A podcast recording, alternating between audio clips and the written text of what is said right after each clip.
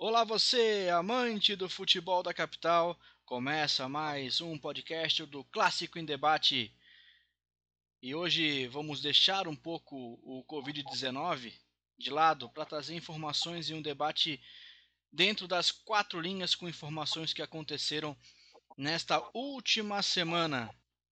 E sem mais delongas, passando rapidamente para cumprimentar os membros da mesa, Henrique Santos, uma boa tarde para você. Tarde, Alan. Boa tarde aos amigos do Clássico em Debate, aos ouvintes do nosso programa, os torcedores do Figueirense do Havaí. Prazer estar aqui novamente nesse nosso programa semanal e a gente vai poder discutir um pouco mais de futebol, que pelo menos aos pouquinhos parece estar voltando, tanto no mundo e agora aqui, principalmente em Santa Catarina, nossos clubes ao menos começam a treinar, começam a anunciar reforços, enfim, um pouquinho mais movimentado nesses últimos dias. Lucas Fagundes, uma boa tarde para o amigo. Boa tarde, boa tarde, Alan, boa tarde a todos. Satisfação aqui estar participando mais uma semana aí do nosso, nosso Clássico Debate. Um abraço a todos os ouvintes, a todos os participantes. Então, discutir um pouquinho mais aí sobre os últimos pontos aí é, que relevantes aconteceram para o cenário do futebol é, da capital e estadual. Matheus Fidelis. Boa tarde, Alan. Boa tarde a todos os amigos tanto os que participam aqui da gravação e também os que estão nos escutando. Valeu, Fidelis. Renan Schlickman. Boa tarde a todos os amigos aí da mesa. Boa tarde também a todos os ouvintes, torcedores da dupla da capital aí Figueirense. Vamos aí falar um pouco de futebol, né? A gente está com saudade que tomara que em breve nós possamos já estar assistindo os jogos dos nossos clubes aqui de Florianópolis. Tomara, tomara mesmo. E para finalizar nossa mesa, Victor Machado. Boa tarde, Alan. Boa tarde a todos que participam da mesa e a todas as pessoas que prestigiam o Clássico em Debate. Vamos lá para mais uma conversa sobre nossos times e falar um pouquinho o que está acontecendo aí. Já que Havaí e Figueirense vão jogar a Série B em 2020, quando ela começar, uma das notícias mais importantes dessa semana foi do Cruzeiro. Cruzeiro, time mineiro, já vai começar com pelo menos, aí a gente vai discutir o pelo menos, pelo menos seis pontos negativos no começo do campeonato. Queria passar a palavra é, para o Henrique e aí depois a gente já, vai, já abre a discussão a todos da mesa. Começa interessante o campeonato para Santa Catarina, para Havaí Figueirense com talvez aí o aspirante a título, podemos dizer pelo nome, não pelo elenco, nem pela condição financeira, o Cruzeiro menos seis pontos. Bom que tu destacou, Alan, que é pelo menos seis pontos. Nessa semana ainda o Cruzeiro tem outra pendência financeira de 11 milhões, se não me engano, diferente ao pagamento do William Bigode, William que jogou aqui no Figueirense em 2010, hoje está no Palmeiras. De esses seis pontos podem chegar a 12 tudo fruto de uma má gestão que a gente tem visto aí ultimamente com casos assombrosos que está acontecendo no Cruzeiro, inclusive de visitas a casas noturnas na Europa e a, o dinheiro, e a, a conta paga com dinheiro do clube e tantas outras situações que colocaram o Cruzeiro nessa, nessa dizer assim, nessa questão quase de falência, né? Não tiver alguém que para pagar as contas, clube vai estar tá cada vez indo mais para o buraco. Que o Cruzeiro é um time forte, provavelmente, sinceramente, eu acredito que o Cruzeiro vai subir para a Série A. Não sei como é que vai ser o campeonato esse ano, enfim, mas tem condições, tem bons jogadores, tem jogadores que, mesmo indo para a Série B, permaneceram. É um dos fortes concorrentes aí, mas menos seis pontos, e quem sabe até com menos 12 pontos, o negócio pode complicar para eles, né? É, sem dúvida, Henrique. Fala, Lucas. É, não, essa questão aí da perda dos pontos, provavelmente isso vai, no mínimo, dobrar em relação a William Bigode, né, como, como o Henrique colocou. Ele já não era um favorito como chegava o Corinthians em, 2009, em 2008, é, como chegou o Palmeiras lá em 2003, ou, ou, outros clubes, né? Já não tinha essa, essa, essa pecha, né, essa condição é, de outros grandes clubes que tinham caído. Agora, realmente, até para acesso, já complica para título já não era o favorito abs absoluto. Isso é importante até para os clubes catarinenses, em especial aí até acredito que o Havaí, que é o que mais tem condição de tentar buscar algo nesse sentido. Mas é realmente é, é bastante importante aí essa queda do Cruzeiro, até a gente pensa num caso mais, mais complexo aí até de baixamento, como está se avizinhando. Bom, o Cruzeiro, né, para não falar palavrão, vou dizer que ele está ferrado, completamente ferrado. Cada dia é uma bomba nova que soltam lá em Belo Horizonte. E, bom, para a torcida do Havaí, eu como havaiano, é, a gente comemora, porque é, a cobrança lá na ressacada não é mais para um acesso, né? A torcida já está meio que cansada, meio que desgastada de todo ano par subir para a Série A, então o pessoal estava querendo muito um título da Série B, né? É, não digo que o Havaí seria o, o, segundo favorito direto logo depois do Cruzeiro, considerando que o Cruzeiro estaria em condições normais, sem perda de pontos e tal, mas seria um dos times que é, fatalmente brigaria assim pelo título, né? E, e essas perda, essa perda de pontos do Cruzeiro dá uma esperança maior para que quando o campeonato comece, sei lá quando, o, o Havaí sim possa abrir uma vantagem maior em relação ao, ao time lá de Minas Gerais e ainda acho que tem muita bomba para explodir ainda e, e talvez o Cruzeiro ele, ele consiga perder mais pontos e começar com uma pontuação mais negativa ainda do que está agora, né? Todos os times da Série B estão empatados em primeiro lugar e o Cruzeiro na vigésima colocação, mais ou menos isso. Fala, é, acho ali a gente destacar também essa questão, só me metendo aí, essa questão do Cruzeiro, papel fundamental que o jornalismo tem nessa situação, nessa né? e em outras. A gente tem visto aí as nossas emissoras aqui na Grande Florianópolis perder, demitir grandes profissionais, demitir profissionais do esporte, do jornalismo, enfraquecendo as equipes de jornalismo, mas é só com jornalismo forte. Aí eu digo tanto para Figueirense, para Havaí, que é o foco aqui do nosso programa, só com jornalismo forte que a gente vai ter cobrança, a gente vai ter investigação, que a gente vai ter gente indo a fundo dos problemas, porque se não fosse a imprensa, se não fosse pessoal da mídia e muitas pessoas foram achincalhadas enquanto o Cruzeiro era campeão da Copa do Brasil, o Cruzeiro era campeão brasileiro, alertando, ó, o balanço está mostrando isso. Ah, vocês são coneteiros, isso, aquilo. A gestão está mostrando aquilo. Quanto está ganhando, o Brasil está tudo certo. Agora começou a perder, a gente está vendo não me lembro sinceramente de outro clube que está perdendo, que perdeu seis, perdeu pontos por não pagar jogador, não pagar transferência de jogador. E essa situação do Cruzeiro já é dita há muitos anos. A gente tem agora o Figueirense que passou no ano passado, o Figueirense que passou na era Vilfredo, a imprensa denunciando, a imprensa fazendo o seu papel e agora, infelizmente, a imprensa está enfraquecida com essa pandemia do coronavírus. Aí eu acho que com a imprensa enfraquecida nossos clubes, até na questão de divulgação, na questão de contraponto mesmo, enfraquecem junto com a nossa imprensa. Isso é muito perigoso e é muito triste também para o nosso futebol e para o nosso jornalismo, enfim. Fala aí, Victor. O Renan primeiro, Victor. Aí vai, o, vai o Victor, o... vai o Renan em seguida. Fechou. Ali sobre o do Cruzeiro ali, eu tava lendo que agora o Mano Menezes entrou na justiça contra o time para contra o clube ali para pegar um atrasado. E até onde eu vi, tem mais jogadores também que estão vão entrar com ação contra o clube.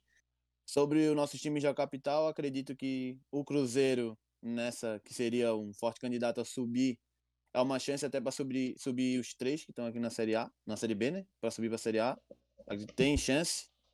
Sobre o Havaí ali, acredito, até o próprio técnico que chegou, deu entrevista, ele já falou não só em subir, ele falou em buscar o título, que tem como.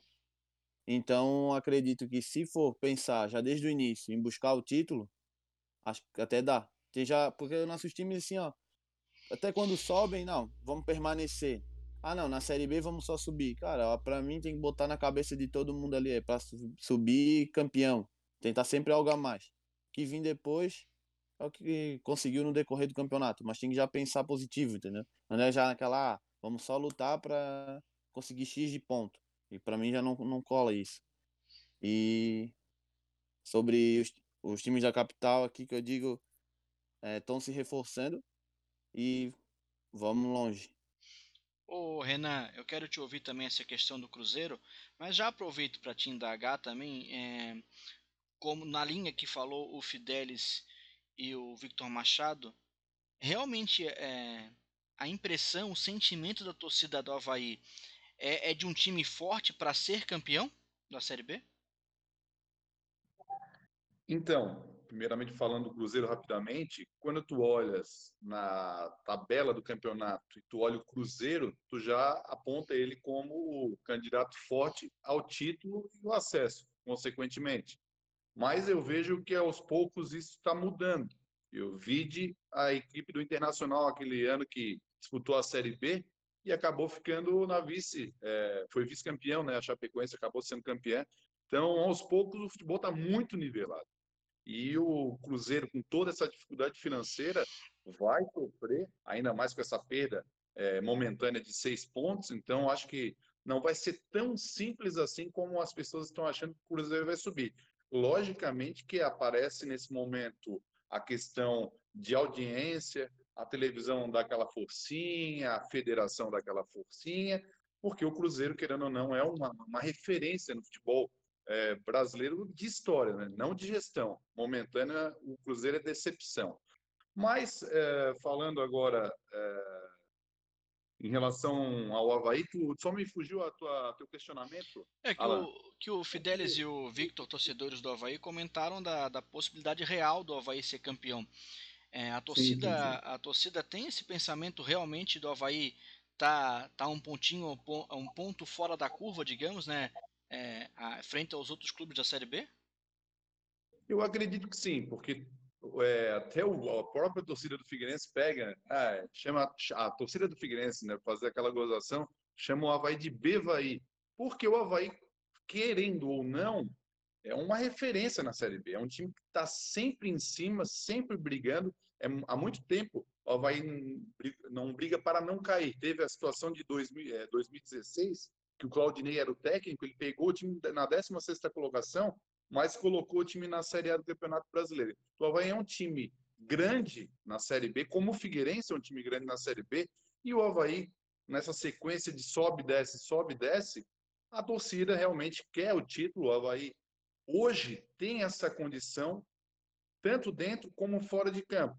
A gestão do Batistotti é de admirar na questão financeira, tem os seus erros, tem a forma de ele de ele lidar com as coisas na hora que ele fala as coisas, até para o torcedor, o torcedor fica chateado. Agora, tu não pode negar a gestão do Batistotti em relação à questão financeira, organização. O Havaí está com, tá com a dívida sanada? Não. Mas o que ele pegou e o que ele, o Havaí vive hoje, realmente o Havaí está à frente de muitos grandes clubes do Brasil. Então o Havaí hoje tem o privilégio de estar tá focando no título da Série B. Tanto que aí está aparecendo contratações que até muitos não esperavam, como o Ralf, daqui a pouco a gente vai tocar nesse assunto, mas o Havaí está se mexendo e esse ano realmente está mostrando que quer o título da Série B. Agora a gente só vai ver tudo isso se concretizando dentro de campo, porque na teoria é fácil. Vamos ver na prática, porque o futebol é, é uma caixinha de surpresa. É, concordo contigo em alguns pontos, é, Renan. Realmente o Havaí me parece um time mais preparado, porque principalmente pelo ano horroroso do ano passado, né? O que sobrou de dinheiro ano passado, o Havaí está usando, é, na minha opinião, esse ano para melhorar o time para jogar a, a Série B. Dando uma pincelada no Cruzeiro, o Cruzeiro pode ainda perder mais seis pontos, como bem lembrou o Henrique Santos no caso do, do, do William Bigode, que é um caso ainda antigo. O, o Cruzeiro perde seis pontos muito por conta é, deste caso é, julgado ser antigo e a toda toda a parte jurídica da FIFA, que esse é uma, é punição da FIFA, não é uma punição da CBF, é, tem a análise na época que a perda de pontos era mais eficiente do que qualquer outra punição. Então, como o William Bigode também é um caso antigo, quando ele jogava ainda na Europa, por isso que ainda pode perder ainda mais seis pontos. E não é só isso, ainda tem vários outros processos contra é, times grandes do futebol brasileiro lá na FIFA e, e pode, pode ter ainda várias reviravoltas ainda para esse campeonato brasileiro de Série A e Série B, com muito time grande como o Santos, por exemplo, tem chance de perder ponto. O próprio Cruzeiro pode perder mais seis e ainda pode ser rebaixado para a Série C se não quitar todas as dívidas. Então é bem complicada a situação do Cruzeiro. Quer falar aí, Victor? complementando o que tá falando ali do, de rebaixar, eu lembrei do América Mineiro, que perdeu também seis pontos e era um dos times que estava brigando para subir. E na época o Havaí subiu. Também com, fez a pontuação que o Havaí precisava. E se fizesse o cálculo dos pontos perdidos do América Mineiro, era o América Mineiro que subia. Então, a, o risco maior que o Cruzeiro tem. Porque, querendo ou não, a Série B vem bem disputada, né? Pode, times assim, brigando de igual para igual, não tem uma mais diferença. Antes o cara olhava um exemplo Oeste, ah não, Oeste não vai não vai brigar. Oeste na última série B tava ali no meio da tabela, brigando para subir. Então acredito que o Cruzeiro há de se complicar muito. É, o, e o rebaixamento, Victor, até para te complementar a tua fala, ele é muito mais pelo processo da FIFA, o rebaixamento direto, porque em, eh, do que em campo. Em campo, claro, N questões pode acontecer, pode ser rebaixado sim em campo, mas pode acontecer sim o um rebaixamento diretamente pela FIFA pelo não pagamento é, dessas dívidas com, com clubes estrangeiros, né? Porque o que a FIFA faz é esse processo do time brasileiro com estrangeiro. Se fosse Brasil, Brasil, quem define é a CBF. É, né, todo o jurídico da CBF. Então, por isso que está na FIFA, porque são todas transações internacionais. Quer falar, Fidelis? Só dando uma pincelada sobre aquele negócio do, da expectativa do torcedor havaiano para ser um, um, possível campeão da Série B, é, eu acho que vale destacar que essa expectativa é muito mais pelas contratações e pelo elenco do que pelo futebol que foi jogado em campo pelo Havaí esse ano, né? Que por mais que o plantel esteja bom e até deu uma reforçada agora, claro, é, por enquanto a gente vai, não vai conseguir ver esses dois novos caras que chegaram jogar, né? É, ou, claro, o Renato a gente já conhece, né? O Rafa ainda não não sabemos como é que ele vai encaixar na, no time do Havaí, mas esperamos que muito bem. Mas o, a expectativa é muito mais pelo elenco, pelas contratações, pelo que foi investido nesse ano de 2020, do que propriamente pelo futebol apresentado em campo, né? Que até agora, na minha visão, foi é, até decepcionante, né? Fechando esse assunto, mais algum comentário? O Henrique Santos queria falar ali. Vai lá, Henrique. Só que sirva de lição para os nossos times, né? Ah, agora aí, como eu digo, tá melhor, mas Figueirense que passou por um tormento no passado, que sirva de lição. E a gente só pede é, uma gestão clara e transparente. Mas a gente tocar para frente aí. E, sinceramente, essa a gente tem falado de pandemia que veio para mudar muitas coisas. Espero que a decisão da FIFA envolvendo o Cruzeiro também mude muitas coisas no nosso futebol, porque tem clube que está devendo até as calças, anunciando o Yaya Touré. É, é bem, é bem por aí, Henrique, é bem por aí. É, agora, ainda bem que a FIFA entrou nessa celeuma de contratações internacionais e tá, vai começar a punir ferozmente aí todos os clubes do mundo que não pagarem seus devedores. Vamos continuando aqui os nossos assuntos. Figueirense voltou a treinar. Né? A Palhoça ali permite treino aqui é, no estado. Né? O CT do Camberela fica localizado no município da Palhoça. Figueirense voltou a treino do Henrique Santos. Voltou aos treinos principalmente físicos nela. É uma questão diferente, não é, tem aquele treino com bola, não tem um treino de jogadas, enfim. Mais para o grupo se entrosar, para o grupo voltar a conversar, ter aquele convívio diário. Para a gente conversou na semana passada, um treinamento em campo, um treinamento loco mesmo no CT é diferente do treinamento em casa, um treinamento na academia, é mais para dar uma, uma desafogada, eu acho que está todo mundo, inclusive vocês aí, também o cara fica estressado, fica cansado, exausto, enfim, de estar tá em casa, de ter mais aquela sua rotina, e é bom às vezes para dar uma desestressada, vamos ver, diferente do Havaí, acho que a questão do Figueirense em 2020 é botar a casa em ordem, é porque está todo mundo sofrendo um baque nesse ano, todos os setores, todos os esportes, enfim. Figueirense já vem de um baque de gestões ridículas, vamos dizer assim, quase 10 anos e principalmente nos últimos três anos aí sofreu bastante. Era 2020 era uma chance de, de, reorganizar, de botar um pouco mais de dinheiro em caixa, ali Copa do Brasil, Série B, patrocínio, sócio e vai ter uma queda bem grande nisso também. Então, mais uma questão de reorganizar, e acho que o Figueirense, o objetivo, como já foi dito até pelo Chiquinho Assis no começo do ano, o objetivo do Figueirense é terminar 2020 forte para no ano do centenário, que é 2021, aí sim pleitear a volta para a Série A. Mas vamos ver, mas como o Havaí reforçando, aí o torcedor naquela expectativa, o time adversário ganhando em campos, provavelmente vai estar bem Série B, aí o torcedor vai querer e vai cobrar dos nossos dirigentes algo a mais para o Figueirense. Eu acredito que 2020 vai ser um ano bem complicado, como já está sendo, mas se conseguir botar a casa em ordem, o principal nesse momento, acho que aí 2021 pode sonhar com algo melhor. Eu quero ouvir o. o... Eu, eu, queria dar, eu queria dar só um pitaco ali na, claro. na fala do, do Henrique, até para não perder o gancho. É, e ele falou um assunto em relação ao Figueirense, qual o objetivo do Figueirense esse ano. E o torcedor do Figueirense é, tem que entender que o Figueirense vive uma reformulação no, no seu quadro de gestão, né, o novo presidente, o retorno do Norton Mopré, e ver o, o rival com uma estrutura um pouco maior e melhor no atual momento, é um momento do torcedor do Figueirense entender que não dá para fazer loucuras financeiras caso o resultado não venha dentro de campo em 2020. A torcida tem que continuar abraçando o Figueirense, entendendo que a hora vai chegar. Porque eu acho que o futebol tem que pensar a longo prazo. Claro que o torcedor trabalha com emoção, quer ver o seu time ganhando. Mas o torcedor do Figueirense tem que ter maturidade nesse momento e entender que o Figueirense precisa de reconstrução. Tem pessoas ali que já tem, já teve a, a, o seu mérito, né? O Norton, a equipe é, por trás do Paulo Prisco, enfim. Eu acho que é o momento de se abraçar, de se unir, porque o Figueirense vai precisar e muito, muita paciência. O torcedor vai ter que realmente ser o braço direito mais uma vez da instituição figueirense.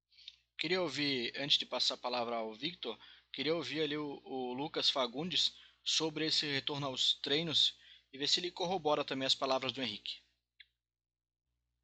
Agora sim. as palavras, as palavras que o Henrique colocou, acho que é um passo a mais aí. É, são grupos de sete atletas, né? Como turno dos treinamentos. Eu acredito aí que volta a ter pelo menos algum percentual, alguma parcela, um reentrosamento, ainda que não se tenha condição de ter os treinamentos situacionais, treinamentos coletivos, etc. Isso não vai acontecer tão logo. Com relação aí à, à expectativa do torcedor, eu concordo racionalmente com o que o Renan colocou. Um ano realmente de reconstrução. A gente está há três anos lutando contra o rebaixamento da Série C. Uma, uma realidade totalmente diferente ao que, ao que o torcedor alvinegro foi acostumado nos últimos 20 anos ali, é, que sempre, quando caía, subia em um ano ou no segundo já subia de volta, isso aconteceu em, em boas oportunidades. É, racionalmente eu concordo com o Renan, mas é difícil é, cobrar racionalidade 100% quando você tem uma outra equipe, o rival, se reforçando muito bem, se reestruturando, tendo essa possibilidade, de repente lá no, lá no meio do campeonato, está na liderança, Figueirense é, é, não estar tão bem colocado e cobrarem reforços nesse sentido. Acho que, que, isso é cobrar uma racionalidade que talvez isso não vá acontecer. Mas eu concordo com ele, eu acho que pensando uma forma racional, Figueirense aí buscando meio de tabela sem, sem grandes sobressaltos, aí seria um bom papel. Lucas, e cai sobre aquilo que a gente estava conversando no começo do programa, né?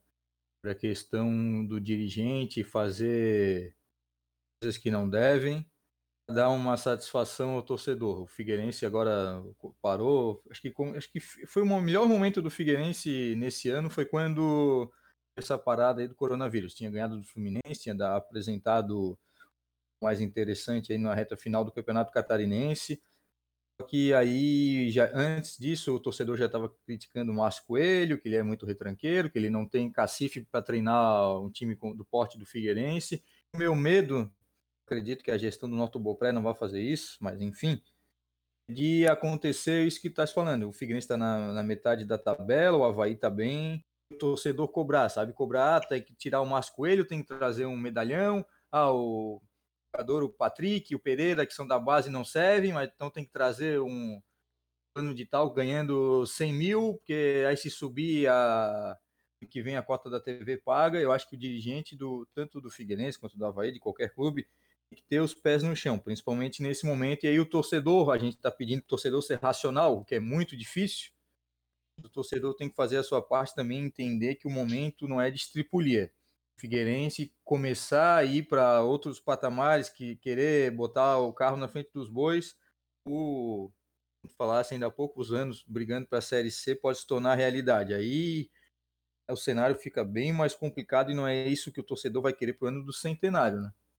Concordo contigo e até a gente tem um exemplo, claro que é uma dimensão muito diferente, mas os anos de reconstrução do Flamengo, do, do Bandeira de Melo, é isso houve uma, uma evolução em relação a aspectos financeiros, mas a pressão foi gigantesca né, em relação à questão futebol. Não, a gente entende que racionalmente pensando é realmente, ó, está quebrado, não condição. O elenco que montaram com a folha que se tem, eu acho excelente trabalho, eu acho que é um elenco muito comprometido, é muito competente dentro daquilo que se pede dele. Né. Mas eu, eu, eu entendo que não vai ser esse, esse, mar de rosas, né? Isso não vai, não vai ser uma racionalidade completa. Isso a gente tem que entender. A diretoria do Figueirense, eu acho que agora, realmente, com, com o Bopré, eu acho que ele não vai ceder a pressão, a não ser que a coisa esteja engolando totalmente, o que eu acredito que não vai acontecer em relação a campo. Mas eu acredito que realmente a equipe é, faça um bom papel, esperado aí, um oitavo, um décimo, sem grandes problemas, né? Alan, só para fazer um adendo aí rapidinho. Diga. O Lucas, o Lucas, falou sobre o Flamengo e to, acho que todo mundo que me acompanha nas redes sociais sabe que eu também torço pro Flamengo. Enfim, mas em 2014, se eu não me engano, a gente tinha um projeto de eleições, enfim, e a gente, eu, mais um grupo de amigos do Figueira, de outros, outros canais do, do clube também, montamos um projeto, vários projetos assim, para concorrer, para participar da chapa montar uma chapa para conselho, montar uma chapa para administrar o clube realmente, né? Porque a gente estava vendo que o mandato do Vilfredo estava degringolando, o clube na Série A e cada vez pior, umas transações assim meio, vamos dizer assim, esquisitas. E fizemos um modelo, enfim, apresentar, fomos conversar com conselheiros, com pessoas influentes da diretoria na época, apresentamos o modelo Flamengo. Né? Na época ainda era 2014, ainda não estava no auge como está hoje, enfim modelo do Flamengo era um modelo de austeridade, de pagar conta, de botar a casa em dia para no futuro ter uma, uma condição que como tem hoje, de contratar bons jogadores, está retomou, hoje é o maior faturamento do Brasil, enfim, é outra realidade. Mas era um momento de austeridade, de transparência. E aí, chegando a apresentar uns ex-gestores da tal da Aliança, na época era o Wilfredo, o Leonardo Moura, o Kleber Gílio, o Marcos Moura Teixeira, não sei se estavam todos nessa nossa conversa, enfim. Aí foi nos dito o seguinte: não, não, modelo Flamengo não está certo. Certo, não, não vai dar certo, que o Flamengo é muito caloteiro, que o Flamengo vai dar certo. O modelo que a gente quer para o Figueirense é o modelo São Caetano. Tá certo. E eu acho que realmente eles conseguiram o modelo São Caetano. São conseguiram. Caetano, semana, é, acho que faz, faz uns 10 dias ele anunciou que estava se retirando da Série D, aí voltou. Eu acho que esse é o modelo que eles queriam mesmo, né? É, conseguiram quase. O Henrique, quase 100% é, de aproveitamento, né? Quase. O Figueirense na Série D, o Figueirense foi entregue a um pessoal forasteiro que quase acabou com o clube, enquanto o Flamengo está lá. Eu acho que eles, o modelo Flamengo foi ridicularizado e o modelo deles, São Caetano, que está aí no ápice, né? O tempo dá razão, né? É. Graças a Deus, o tempo dá razão a tudo que acontece. Ainda bem que a torcida do Figueirense é grande o bastante para se fortalecer e e conseguir tirar elefante, porque se fosse em outro clube tinha fechado as portas, né? É, aqueles jogos contra Bragantino e outros jogos da, da Série B do ano passado provaram que é o tamanho da torcida do Figueirense. O, o Victor queria falar era palavra ali, me chamou? É, não, só para complementar ali que estava falando ali do, do Figueirense, de treino ali, que o Havaí tentou mais uma vez abrir a cabeça do prefeito, mas não rolou. E então o Havaí vai treinar no Guarani da Palhoça, né, a princípio, mas já estava treinando na academia. Até só para ah, botar, né, que o Betão, ele deu entrevista sobre os, os treinos, né, como estavam acontecendo no, na academia, e afirmou que ele era um dos caras que, um dos atletas que foi é, infectado lá pelo coronavírus. Mas disse que tá tudo certo, ele não só sentiu uma gripe forte e ainda bem que tá, tá melhor. Então o Havaí que eu vejo ali do que tava falando sobre o dinheiro, administração, eu vejo que o Batistotti briga muito por isso. Como falávamos ali no início, ele às vezes ele abre a boca e dá vontade de fechar a boca dele, né, que falam as besteiras. Mas sobre a parte administrativa, ele tá mandando muito bem. Tanto que ele falou que se o Ralph viesse, outro jogador teria que sair. Então, nada de loucuras de ter um grupo inchado. Então, ele tá tentando manter um, um elenco que seja bom dentro de campo e financeiramente. Então, acredito que, assim, só vamos, como o amigo falou, só quando começar mesmo a gente saber se deu certo ou não. E agora esperar o Havaí treinar com bola, né? Porque só a academia não, não diz muita coisa. É, isso aí. É, o Fidelis quer dar algum comentário ou, ou o Renan Schlickman também? É, a gente vai entrar no assunto da contratação do Havaí agora? Vamos. Se quiser comentar é, o do então Figueirense. Tá. Não, o do Figueirense não tem nada para comentar, não. Vocês já falaram tudo. E, bom, falando um pouco então, é, já começando o assunto das duas contratações novas do Havaí, né? Uma não tão nova assim, claro, né, todo mundo conhece o volante Ralph, é, jogador que é, nem precisa falar do currículo desse cara, né, um jogador extremamente vencedor. E eu avalio ele como a melhor contratação do ano, inclusive talvez uma das melhores contratações aí dos últimos anos, se tratando principalmente de um jogador com um currículo muito vitorioso, com um, um baita valor assim de mercado, não de, de valor de transferência, né? mas que o cara caberia em praticamente todo o time do Brasil aí, inclusive os caras da Fox Sport, eles estavam comentando a contratação do Ralph no Havaí, elogiaram muito bem a investida do Havaí para cima do Ralph e falaram que, que até um desperdício o tá, tá no Havaí, não no termo pejorativo, né? Mas de que assim, pô, esse cara teria espaço em vários clubes da Série A, né? Mas provavelmente o Havaí deve ter apresentado algum projeto bom para ele, ele deve ter acatado. E, e o Renato, ele chega e vem a saída do Kelvin. Inclusive, eu queria a opinião de vocês sobre essa troca, né? Uma troca, é mais ou menos se dizendo por assim. E, na minha opinião, eu até posso explicar depois o porquê.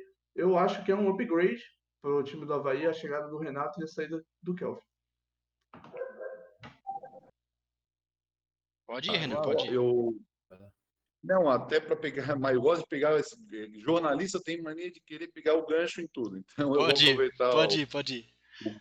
O, o, gancho do Fidelis. E de fato, é, a questão ali do, do Kelvin e do Renato.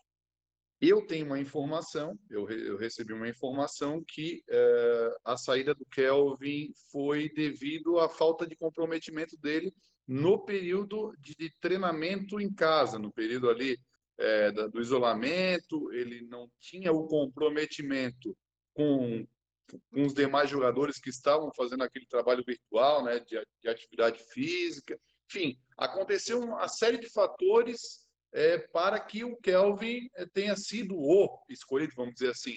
E, claro, com aí em conversa da comissão técnica, ficou decidido que realmente o Renato viria e agregaria mais. Agora, pensando nos dois jogadores, Claro que o Renato nos outros clubes não, não, não deu certo, né? E estava é, ouvindo alguns programas e o Renato se encaixa de fato no, na proposta do técnico do Havaí, né? O, o Santana, o Rodrigo Santana, que é um futebol de contra-ataque. O Renato é um jogador de velocidade.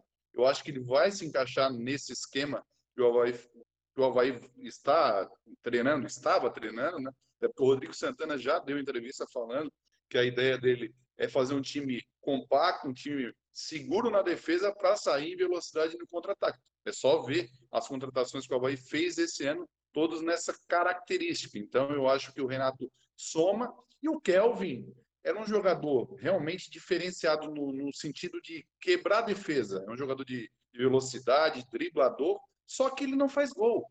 Pode ver na, na, currículo dele, ele tem poucos gols na carreira, ele é atacante. O Renato, mesmo não sendo um atacante de ofício, na passagem dele pelo Havaí, foi o artilheiro do Havaí na Série B, foi um dos que mais deu assistência, então é um jogador que vestiu a camisa do Havaí, deu certo. Se vai dar certo agora, é um, né, um, todo mundo, é uma ponta de interrogação. Mas eu acho que foi uma boa para o Havaí, se vai render a gente vai ter que aguardar. E em relação ao Ralph, eu acho que o Havaí aceitou em cheio. É um jogador que o Havaí estava precisando, um camisa número 5, um jogador que tem né, experiência, e o cara, um, o cara chega joga contra o Havaí, tem um Ralph na, no campo, é uma, é uma coisa que dá uma referência, né? É, impõe respeito. Então, acho que é um conjunto de fatores que faz que, que, que o Ralph chegue e seja uma liderança juntamente com o Betão. O Betão é um grande líder, um grande agregador, mas um cara que bate firme em cima do árbitro, em cima é, dos, do, dos rivais, vamos dizer assim. Eu acho que o Ralph vai ser esse nome, um jogador que tem qualidade e tem muita história. Então, acho que pelo, por, por, por esses pontos, eu acho que o Havaí sai ganhando. Tudo teoria, vamos ver na prática. Victor Machado, sua palavra. Sobre o Ralph ali, eu acredito que ele vem suprir o lugar muito bem do Judson, porque o Judson era um cara que brigava muito ali, então o Ralph ele vem, vai botar respeito ali, como o amigo falou, então antes tinha muitos jogadores, muitos clubes que falavam, vinham jogar aqui contra o Havaí e falavam, né, pô, o Judson, o corredor, nosso motorzinho, sempre brigando ali. E agora o Ralph, o respeito também vai continuar na, na posição. Sobre o Renato, eu era um torcedor, torcedor do Havaí que não queria que ele saísse para Chapecoense, eu queria que ele ficasse. Até fiquei muito puto com o nosso presidente, que falava lá de três dígitos e ele era um cara para ser, no meu ver, os três dígitos, três dígitos era para dar uma pagar para ele, mas não quiseram, infelizmente. Mas vejo com bons olhos esse retorno, então que bom que veio e acredito que ele sim vai jogar, vai ter mais oportunidade de jogar aqui no Havaí.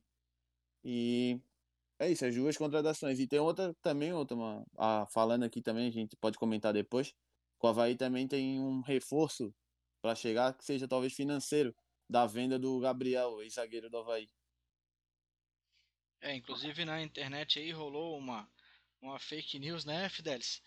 Da, dessa venda do, do Gabriel, né? A do Balotelli?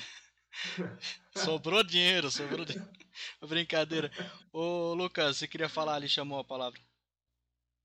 só quero, é, claro que é um papel aqui fazer um debate, Pensando em nomes, realmente o Ralph e o Renato são, são nomes excelentes. Pensando aí também em, em outros pontos aí, o Renato só praticamente deu certo no Havaí. Ele vai voltar para cá.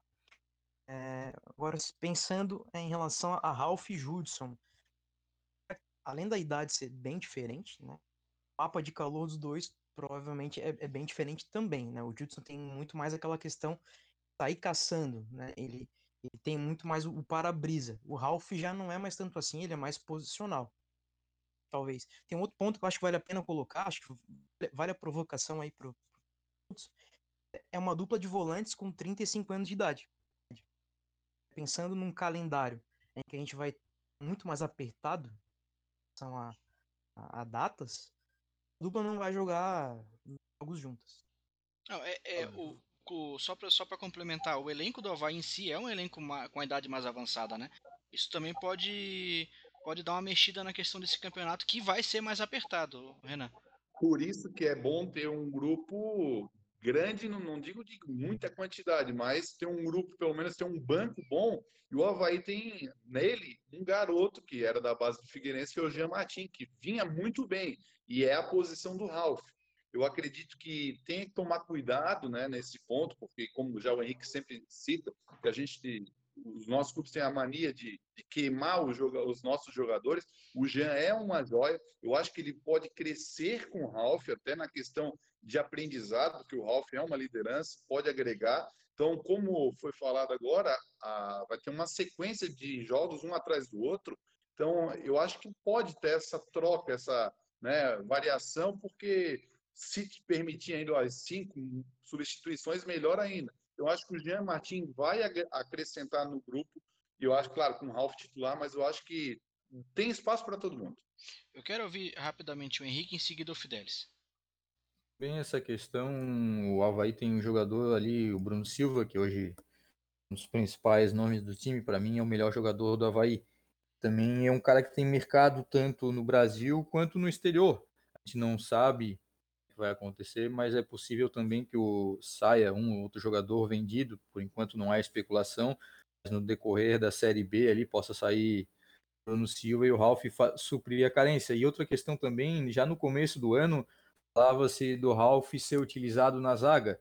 Não acompanho muito de perto o trabalho do, do treinador do Havaí, Rodrigo Santana, mas também não descarto uma hipótese de, quem sabe, uns três zagueiros, utilizando o Nato, que é um lateral, que era um lateral né, um pouco mais avançado pela direita, o Capa, que vocês já falam que não tem essa característica de marcação, quem sabe seja um esquema Ralph fazendo o terceiro zagueiro, mas é um grande nome, inclusive, e até, vamos ser assim, sincero, eu como torcedor do Figueirense, de estranhar essa chegada do Ralph ao Havaí, porque é um cara que tinha mercado e tem mercado ainda em grandes times da Série A.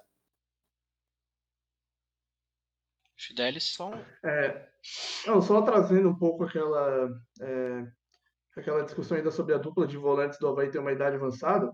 É, eu estava realmente pensando naquilo que o Renan falou, né? Que ainda tem o Jean Martins e tem o próprio Pedro Castro também. Então, não necessariamente todos os jogos da Série B a dupla ali de volantes vai, vai ter que ser Ralf e Bruno Silva. Dá para um jogo ou outro descansar um dos dois e mesmo assim, qualquer um desses dois aí que entrar, tanto Pedro Castro Cartão e também não.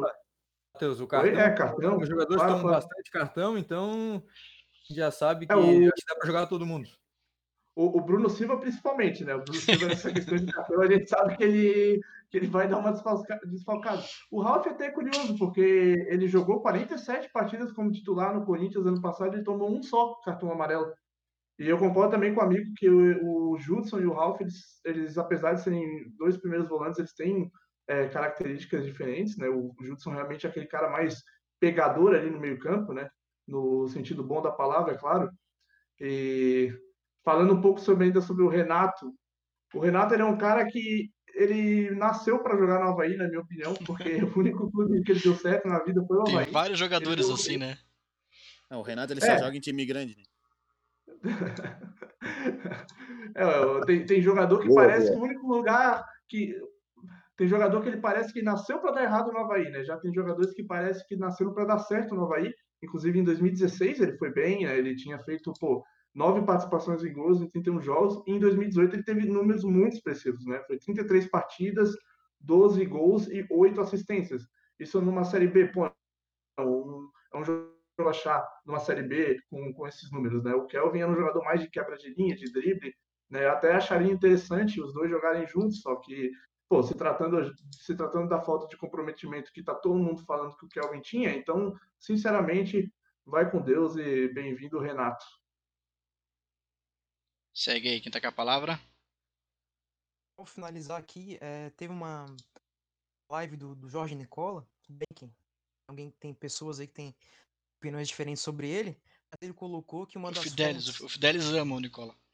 É, eu sei, eu já falei pra, né, quero jogar a, a, a notícia. Colocou que, uma, que ele levantou como uma das fontes, que é amigo do Ralph, etc., que um dos pontos que trouxe o, o Ralph para cá é Florianópolis, que é uma cidade muito agradável. A gente já teve um vídeo do Ralph ano passado, ele bate, acho que com a, com a caminhonete dele no muro, saiu. Salve, Ralph! Enfim, então eu não sei também até que ponto vai ter o, o foco dele, que é um cara que precisa estar tá focado, porque o jogador depende mais do físico, precisa realmente estar tá focado, eu não sei até que ponto. Não, fecha as casas noturnas, né? Se ele gosta disso. Por segurança, né, Victor? Manda fechar tudo para ele poder jogar, porque senão vai complicar. Pede para ele passar bem longe ali do Shopping Beira-Mar ali. É, aquela região é bem perigosa, inclusive, é, para andar de carro, né? É. Pessoal, vamos chegando aí no nosso tempo regulamentar. Quero passar a palavra mais uma vez para finalizar é, os assuntos, já para também se despedir. O Henrique Santos, a sua despedida e o seu comentário final. Mais uma semana aí a gente começa a falar de futebol, já conversa nos bastidores para a retomada dos jogos, principalmente a questão de público, enfim. Acredito, como eu falei na semana passada, que vai haver uma pressão, já que os clubes estão problemas financeiros, já que tem toda essa questão do aquecimento do governador, enfim, eu acredito que acho que nessa próxima semana a gente vai, vai ter alguma novidade sobre a retomada dos jogos em Santa Catarina, também no Brasil. A gente já está vendo os estados treinando, os governadores afrouxando, dizendo que dá para treinar, enfim. acho que esse é um tema para a gente conversar aí na próxima semana. Mais uma vez, agradecer o espaço, agradecer a oportunidade da gente falar um pouquinho sobre futebol. Volto a reforçar a minha preocupação com o enfraquecimento do jornalismo esportivo na nossa cidade. Aquecimento que é muito perigoso, que a gente conversava no começo do programa sobre a questão do Cruzeiro, falamos sobre elefante no Figueirense, sobre problemas de gestão, e se ninguém denunciar, se ninguém apertar o calo, se ninguém fizer a sua parte, esses problemas eles acontecem, não vão ter repercussão e se não tiver repercussão, eles vão enfraquecer ainda mais nosso clube. Só terão repercussão com uma mídia forte, uma mídia independente, uma mídia forte. E hoje em Florianópolis, o último que sair apaga a luz. Então é isso, Alan. Eu gostaria mais uma vez de agradecer e deixar o meu abraço aos ouvintes, aos espectadores do Clássico em Debate. Semana que vem a gente volta e quem sabe com um convidado especial. Tomara, tomara, Henrique, tomara, tomara que bons ventos é, soprem né, para o jornalismo esportivo da capital, porque a situação está cada vez pior realmente. Lucas Fagundes, o sua, seu comentário final, sua despedida também. Agradecer a todos, né, todos os, os colegas, enfim, ouvintes. É, já foi é, legal conversar um pouco mais de futebol, falar um pouquinho aí de, de posição aí de times, né, para essa volta. A gente tá, tá, ainda tá um pouco longe, mas a gente vê um luzinho ali no fim do túnel para essa retomada. Agradeço a todos. Matheus Fidelis, contigo. Eu quero compartilhar a mesma é, opinião do Lucas, né? É muito bom voltar a falar de futebol mesmo, né? Falar de contratação, né? E essas coisas assim, esquecer um pouco que está rolando no mundo aí, não vou nem citar o nome, né? Todo mundo já sabe. E quero agradecer aí pela participação de todo mundo e muito legal gravar mais um programa. Valeu, Fidelis. Traz mal agouro falar o nome. Deixa assim. É... Vamos aqui, Renan Schlickman. Sua palavra, por favor. muito bom programa, como todos falaram, falar de futebol, falar de contratações, de volta aos treinos, é isso que todos querem, claro, com todo cuidado possível. Mas vamos que vamos. Vamos entrar mais uma semana. Tomara que possamos ter mais notícias boas para quem sabe na, no próximo programa a gente já cons consiga falar de algo concreto, né? Que é bola rolando. Um grande abraço. Valeu, Renan. Para finalizar a nossa mesa, Victor Machado. Agradecer mais uma vez a oportunidade de estar aqui e é coisa boa, né? Falar de, realmente de futebol, né? Sem doença nenhuma, sem nada complicando para o nosso futebol. E agora esperamos mais uma semana cheia, movimentada entre os dois times, Havaí e Figueirense. E é isso aí, vamos para mais uma semana. Até a próxima. Abraço Valeu, valeu para nossa mesa. Já deixo aí o recado para você compartilhar curtir, conversar conosco através das nossas redes sociais Clássico em Debate, no Twitter, também no Instagram. Então, é, esteja com a gente também no Spotify, onde você pode estar ouvindo agora, ou pode estar vendo o vídeo publicado também no YouTube. Ficamos por aqui.